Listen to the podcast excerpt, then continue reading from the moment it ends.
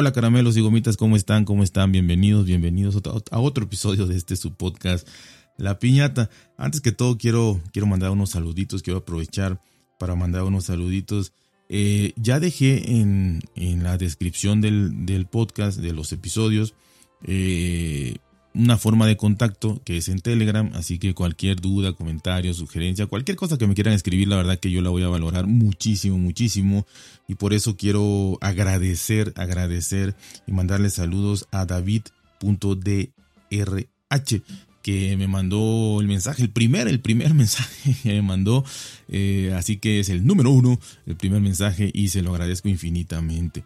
También le quiero mandar saludos al amigo J. Gurillo, al amigo Carlos eh, Castillo, al amigo, a los dos caballeros, a los dos caballeros que faltan, como no, eh, a Javi o Xavi, también a José Flores, así que eh, a Walterio, muchos, muchos saludos para todas estas, estas personas que, ah, bueno, tengo yo el honor de que me escuchen y de que me escriban, ¿no? Así que muchísimas, muchísimas Muchísimas gracias. Eh, bueno, hoy les quiero hablar eh, de, algo que a mí se me hace muy, muy interesante, sobre todo en toda esta eh, pues, tiempos, épocas tecnológicas, en donde realmente, pues, las filtraciones, la seguridad, todo esto está, pues, a la orden del día, en boca de todos, filtraciones, teorías de conspiración, muchísimas, muchísimas cosas, ¿no? Y quiero, quiero platicarles sobre las mayores filtraciones que se han dado en, la historia, en la historia hasta la fecha, las mayores filtraciones o por lo menos las que han tenido muchísimo más repercusiones políticas, económicas, sociales, culturales de todo tipo y bueno, esto obviamente se ha dado con el avance tecnológico, ¿no? Porque todas estas filtraciones fueron mediante algún hackeo, alguna filtración, alguna eh, situación de eh, tecnología, ¿no? Así que para no tardar más, vamos a empezar. Y la número uno, y esto viene enlistado no por importancia, sino por eh, el momento en que ocurrió de manera cronológica. Así que tenemos la filtración de los papeles del Pentágono. Y esto que fue que en junio de 1971 la revista New York Times eh, comenzó a publicar artículos que contenían información filtrada del Pentágono, del Departamento de Defensa de los Estados Unidos.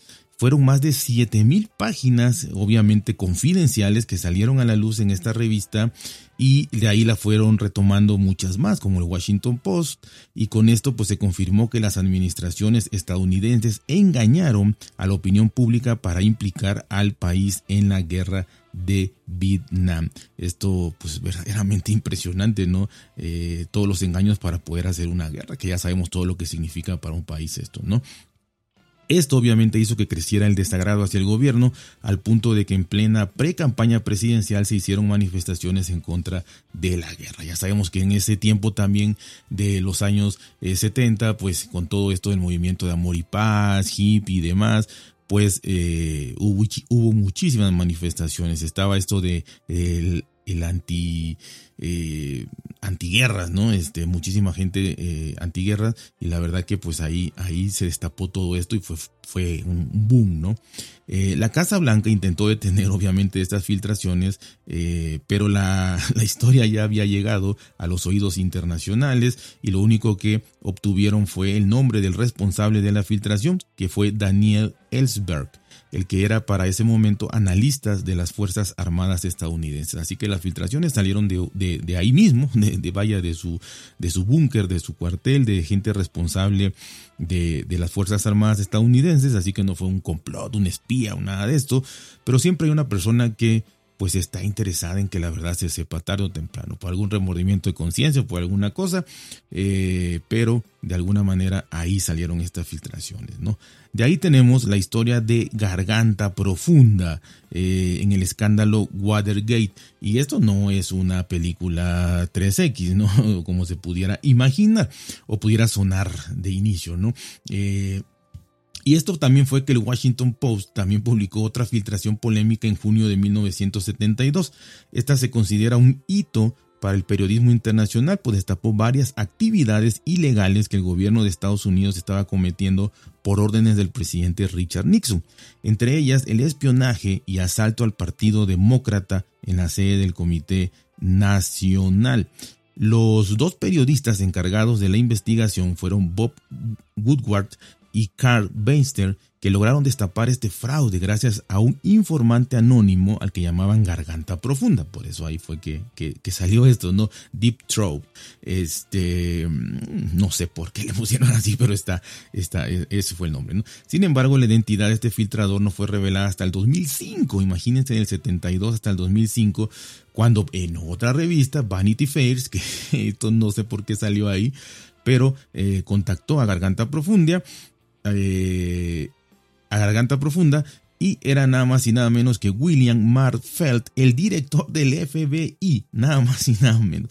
Eh, está de más decir que esta filtración de datos cambió la historia estadounidense. Nixon admitió y varios miembros de su administración también fueron detenidos por encubrir el espionaje. Así que este, esto tuvo más repercusiones y bueno, desde el, desde el director del FBI hasta, hasta que el mismo presidente tuvo que admitir la mentira, los engaños y todo esto.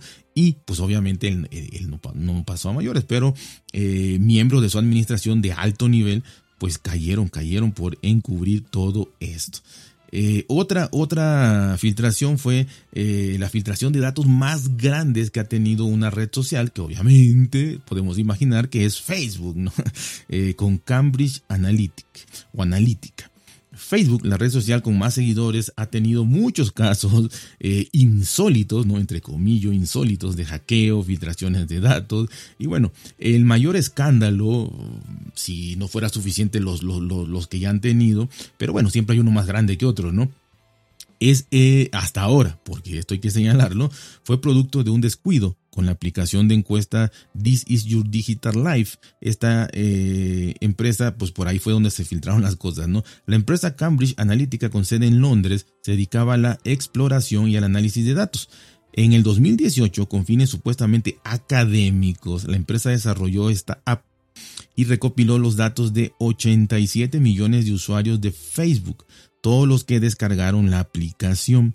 Estas personas se dieron no solo su información personal, sino también su ubicación y toda su red de contactos, los que definitivamente fue un error, ya que más tarde Cambridge Analytica vendió esos datos.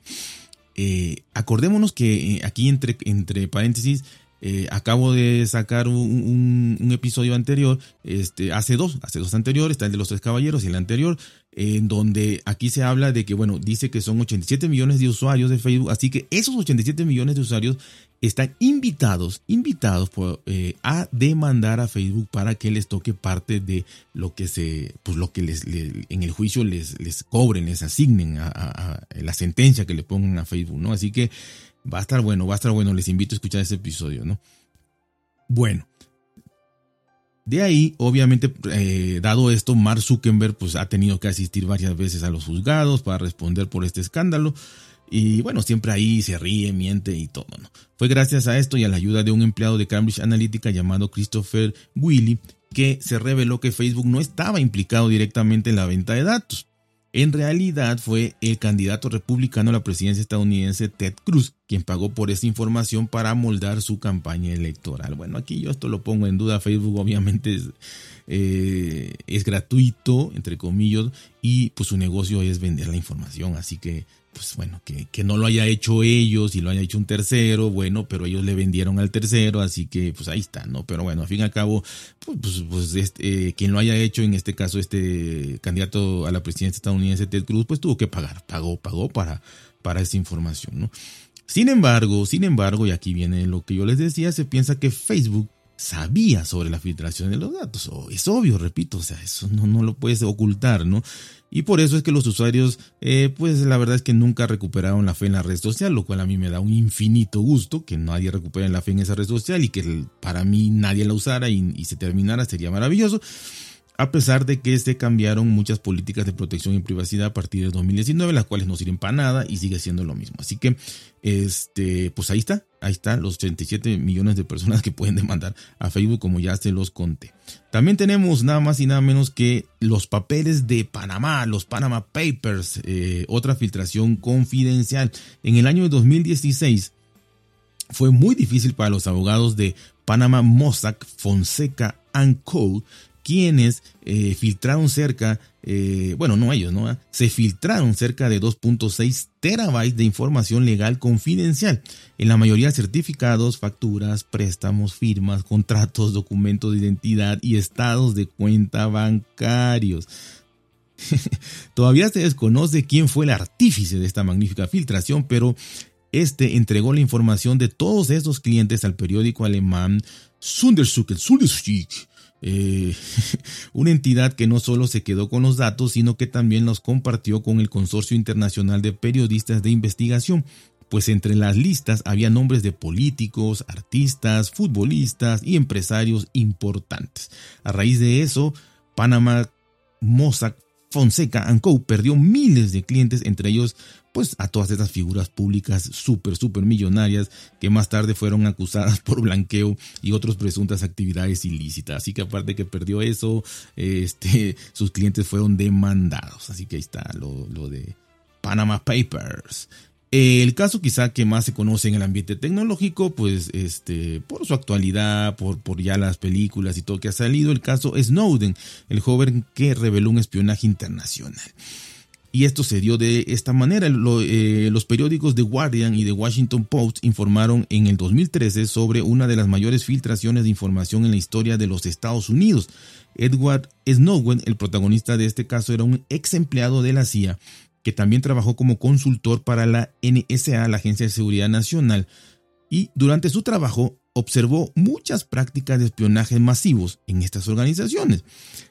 Eh, por un caso, yo pienso que obviamente este, si trabajas en la CIA o si trabajas en la Agencia de Seguridad Nacional, pues yo creo que, que con dos dedos de frente vas a saber que ahí van a haber espionaje, o sea que eso es de lo que se trata, de, de, inteligencia y de espionaje y de espiar y de espías y de todo esto, ¿no? Pero bueno, no sé, como que primero es la oportunidad, yo pienso, ¿no? Que trabajar ahí es como la oportunidad de tu vida y lo ves así, ya cuando ves la porquería, pues ya como que te arrepientes, ¿no? Pero bueno, todas maneras, pues fue una acotación ahí personal, ¿no? Entonces, pues él ya que vio todo esta, este cochinero y, de alguna manera, pues eh, un buen día eh, se decidió divulgar que la NSA tenía acceso a los registros telefónicos de millones de, estadounidenses. Eh, pero esto pues fue solo el inicio ¿no? de, todo esto de descubrimiento y de todo lo que fue, fue sacando a la luz. Un par de días después, Snowden declaró que había otros dos programas de espionaje secretos, uno llamado PRIMS y otro XK Core, que recababan los datos de todos los usuarios de Microsoft, Yahoo, Google, Facebook, Poltalk, AOL, Skype, YouTube y Apple. O bueno, o Apple entre otras, ¿no? Eh, en otras palabras, la NSA espiaba a todas las personas que usaban dispositivos digitales. O sea, para acabar pronto y no mencionar tanto, eh, me hubieran dicho primero, ¿verdad? Que era para todas las personas que utilizaban los dispositivos digitales. Pero ahí está eh, la, la, información completa, ¿no? Así que impresionante toda esta información. Así que ya nuestra seguridad y los datos ya los tiene todo el mundo. Eh, la Casa Blanca aseguró que esto era necesario para salvaguardar la paz internacional, ya que así podrían registrar posibles terroristas por sus búsquedas en Internet. Pero al resto de los países, pues este espionaje les pareció terrorífico, ¿no? Eh, desde entonces se consideró implementar el cifrado en las comunicaciones por Internet para evitar espionajes masivos. Bueno, bueno, bueno. También tenemos eh, el Gate, que es la, filtración que pasó a la historia por exponer a famosos desnudos. Bueno, esto ya, si pones cosas desnudas, pues ya es, es, como que algo que tú quieres hacer, pero bueno, de, ninguna manera, de ninguna manera eh, debe, ser, debe ser expuesto, porque aunque parezca esto muy eh, vanidoso, muy así banal, superficial, pues, y quizás sí, de todas las filtraciones es la más banal y superficial, pero tú confías en, en, una plataforma, confías en una nube, en algo, y pues que se filtre no está bien, aunque haya sido hackeado o lo que sea. Y bueno, ¿cómo pasó esto? Pues bueno, esto pasó en Apple, una de las marcas más seguras y prestigiosas. Eh, se vio envuelta también en una de las filtraciones más sonadas de la historia, la distribución de fotos íntimas de celebridades como Jennifer Lawrence, este, pues eh, fue una de las principales, aunque fueron muchas, ¿no? El origen de estas filtraciones fue un hackeo a los servidores de iCloud y los atacantes solicitaron por correo electrónico los nombres de usuario y contraseñas de, de, muchísimas celebridades, haciéndose obviamente pasar por Apple, lo que se conoce actualmente como hacer phishing.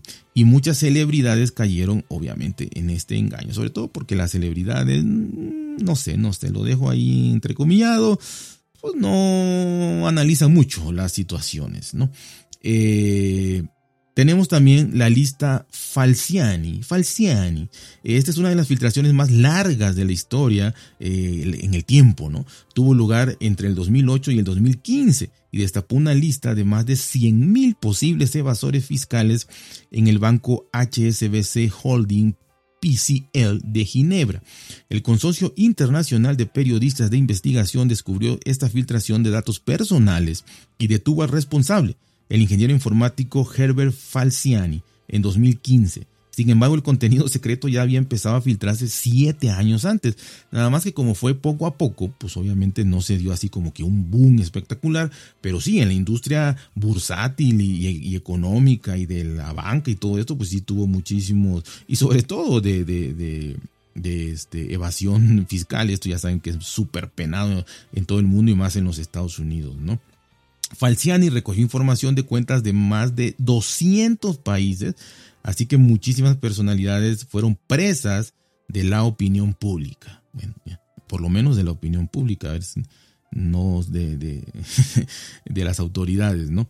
Este, también tenemos otra, otra que es los Paradise Papers. Paradise Papers. El Consorcio Internacional de Periodistas de Investigación también reveló un par de años después del caso Falciani, el de, eh, en este caso en, en el 2017, perdón, la filtración anónima de 13.4 millones de documentos, todos estos registros mercantiles de dos bufetes de abogados, Appleby y Asiatici Truth, que ofrecían servicios en las Bahamas, las Bermudas y las Islas Caimán. Así que desde, desde ahí, desde los lugares, pues ya como que te dan sospechas, ¿no? Y, hasta un cínico, ¿no? el, una se llamaba Truth, ¿no? Eh, pero bueno, se desconoce quién filtró la información, pero gracias a sus actos el mundo supo cuánto dinero gastaban, invertían y despilfarraban o escondían corporaciones multinacionales y celebridades como Juan Manuel Santos, la reina Isabel II o Madonna, por mencionar algunos pocos, ¿no? Otra, tenemos Wikileaks, que es ya esto ya es una red de documentos filtrados, ya no es nada más una ocasión, sino una red. Y la organización internacional Wikileaks, publica informes anónimos y documentos filtrados desde el 2006 eh, para su director Julian Assange, las filtraciones son algo del día a día. O sea, como repito, esto ya es, del diario y para el real. Como política general, las fuentes que publican estos informes se mantienen en total anonimato, pero la información publicada sigue siendo polémica sin importar la identidad del filtrador. Por ejemplo, en el año 2010, una serie de reportajes militares eh, reportes militares causaron revuelo a nivel internacional. Estos se titulaban Diario de la Guerra de Afganistán y Registros de la Guerra de Irak, y en su interior se publicaban muchas tácticas militares estadounidenses. Otro ejemplo, el 12 de julio del 2007 se filtró un video sobre el ataque aéreo en Bagdad. En él se veía como dos helicópteros estadounidenses eh, abrieron fuego contra un grupo de iraquíes, lo que causó la muerte de dos periodistas de Wikileaks eh, al poco tiempo de la publicación. imagínense todo esto, ¿no? Todo esto que causa estos secretos que, deben permanecer secretos para quienes lo hacen y que inclusive llegan a asesinar o a causarla o a que se mueran de repentinamente, ¿no? Dos periodistas eh, que, tuvieron que ver, de Wikileaks en este caso, que tuvieron que ver con esta publicación. Así que, este, casualidad o no casualidad. Pero bueno, estos son las, las filtraciones más, más sonadas, más eh, importantes que se han dado en las últimas eh, años, décadas. Y la verdad es que eh, pues va a ser el día a día, ¿no? Va a ser el día a día. van a venir más, muchas, muchas más. Eh, van, a, van a ser ya el pan de cada día y, bueno, así que ya no hay que asustarse ni nada, simplemente hay que llevar el registro, se va a llevar el registro de cuál es la más importante, más importante, más importante, porque hay diario, ¿no? Pero bueno, algunas pasan desapercibidas, otras no pasan desapercibidas. Aquí en México se acaba de dar una que son las guacamaya leaks. Así que bueno, espero hayan llegado hasta acá y pues les haya parecido interesante. Así que ya saben, por favor compartan este podcast, este episodio y cuídense, pórtense bien, traten de ser felices y nos escuchamos muy, muy pronto.